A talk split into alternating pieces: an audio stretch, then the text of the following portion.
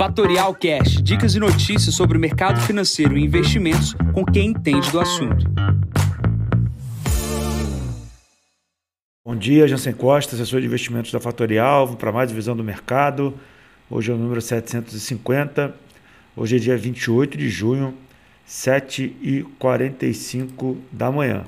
Fala dos presidentes dos bancos centrais é foco internacional em agenda esvaziada.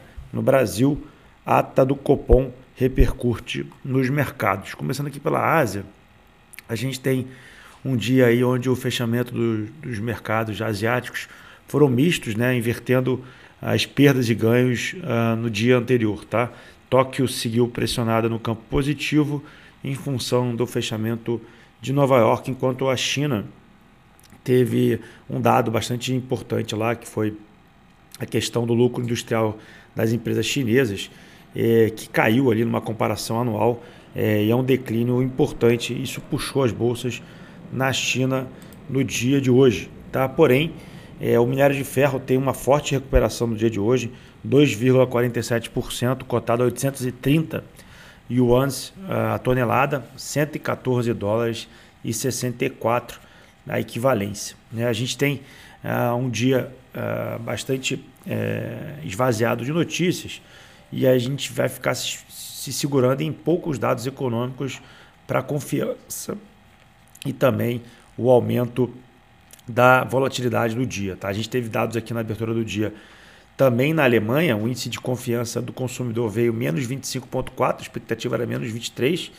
e os mercados europeus sobem aí é, em bloco em recuperação dos recentes temores de uma recessão tanto lá tanto quanto nos Estados Unidos. E vai rolar na Europa, é, em Portugal, às 10h30 da manhã, o encontro aí dos principais presidentes dos bancos centrais. É, Jerome Powell vai falar às 10h30 da manhã. Expectativa é que isso traga volatilidade aos mercados internacionais.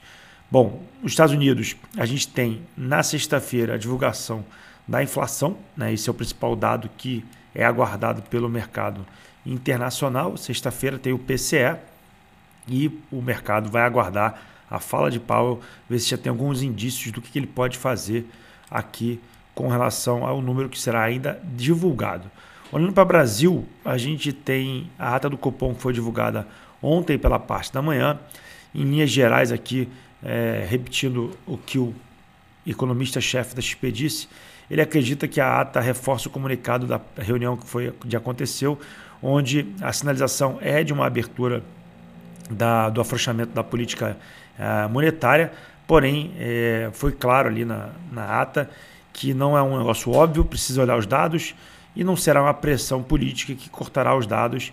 E ele também comparou esse corte político ao que aconteceu anteriormente em 2016 com o Tombini, que teve que reduzir por pressões e depois subiu de maneira muito abrupta, levando aí os juros para casa de 14 e 25. Ninguém quer esses juros na casa de 13 e 75, porém a gente precisa ter um pouco de calma nesse processo. Então, a ata deixa claro um início de corte na casa de 0,25. O mercado acredita que começa em agosto, depois cortes sequenciais de meio ponto percentual, projetando uma, tata, uma, uma taxa segundo a XP de 12% no final de 2023.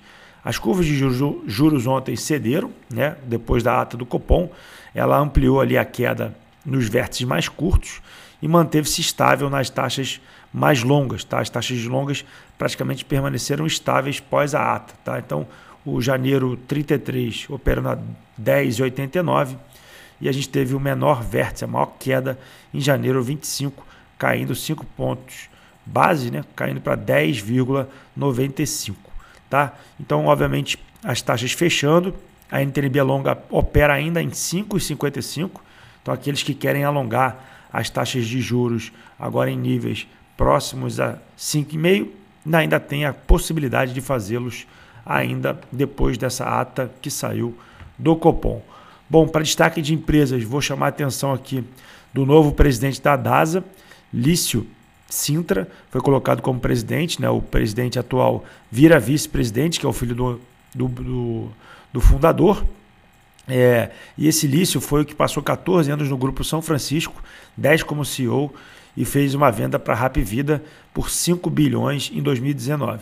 Durante essa gestão, o Lício passou o Grupo São Francisco de uma receita de 28 milhões anual para 2,3 bi, subindo 40% por ano. Deve fazer movimentação no papel, o papel tem baixa liquidez, a gente deve ver DAS a 3 com grande movimentação aqui no dia de hoje. E a gente tem nessa semana ainda, na quinta-feira, aqui no Brasil, a decisão pelo Conselho Monetário Nacional na estipulação da nova meta de inflação para o Brasil. Tá? Isso já saiu ontem no jornal, deve ter algum tipo de movimentação, o interesse do Haddad é em mexer no, no modelo, porém a gente não tem nenhuma indicação no mercado. Bom, na agenda de hoje, como eu comentei, só tem ali a fala do Powell junto com a Christine Lagarde é, e o presidente do Banco Central japonês nesse fórum às 10h30 da manhã. Os mercados abrem em queda nos Estados Unidos, destaque para o Nasdaq caindo 0,53%. Na Ásia, como eu comentei, Xangai 0 a 0, Nikkei mais 2%. Na Europa, todas em alta. Destaque para a Alemanha subindo 0,67%.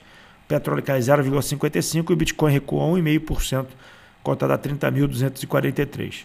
Bom, vou ficando por aqui. Desejo a todos um ótimo dia, um ótimo uh, dia de negócios. Encontro vocês amanhã para mais um podcast. Bom dia a todos, ótimos negócios. Tchau, tchau. E esse foi mais um Fatorial Cash. Para mais novidades e dicas sobre o mercado financeiro e investimentos, siga Fatorial no Instagram, @fatorialinvest. Para conteúdos exclusivos, entre no nosso Telegram, Fatorial News Informa. Para saber mais sobre a Fatorial, visite o nosso site fatorialinvest.com.br.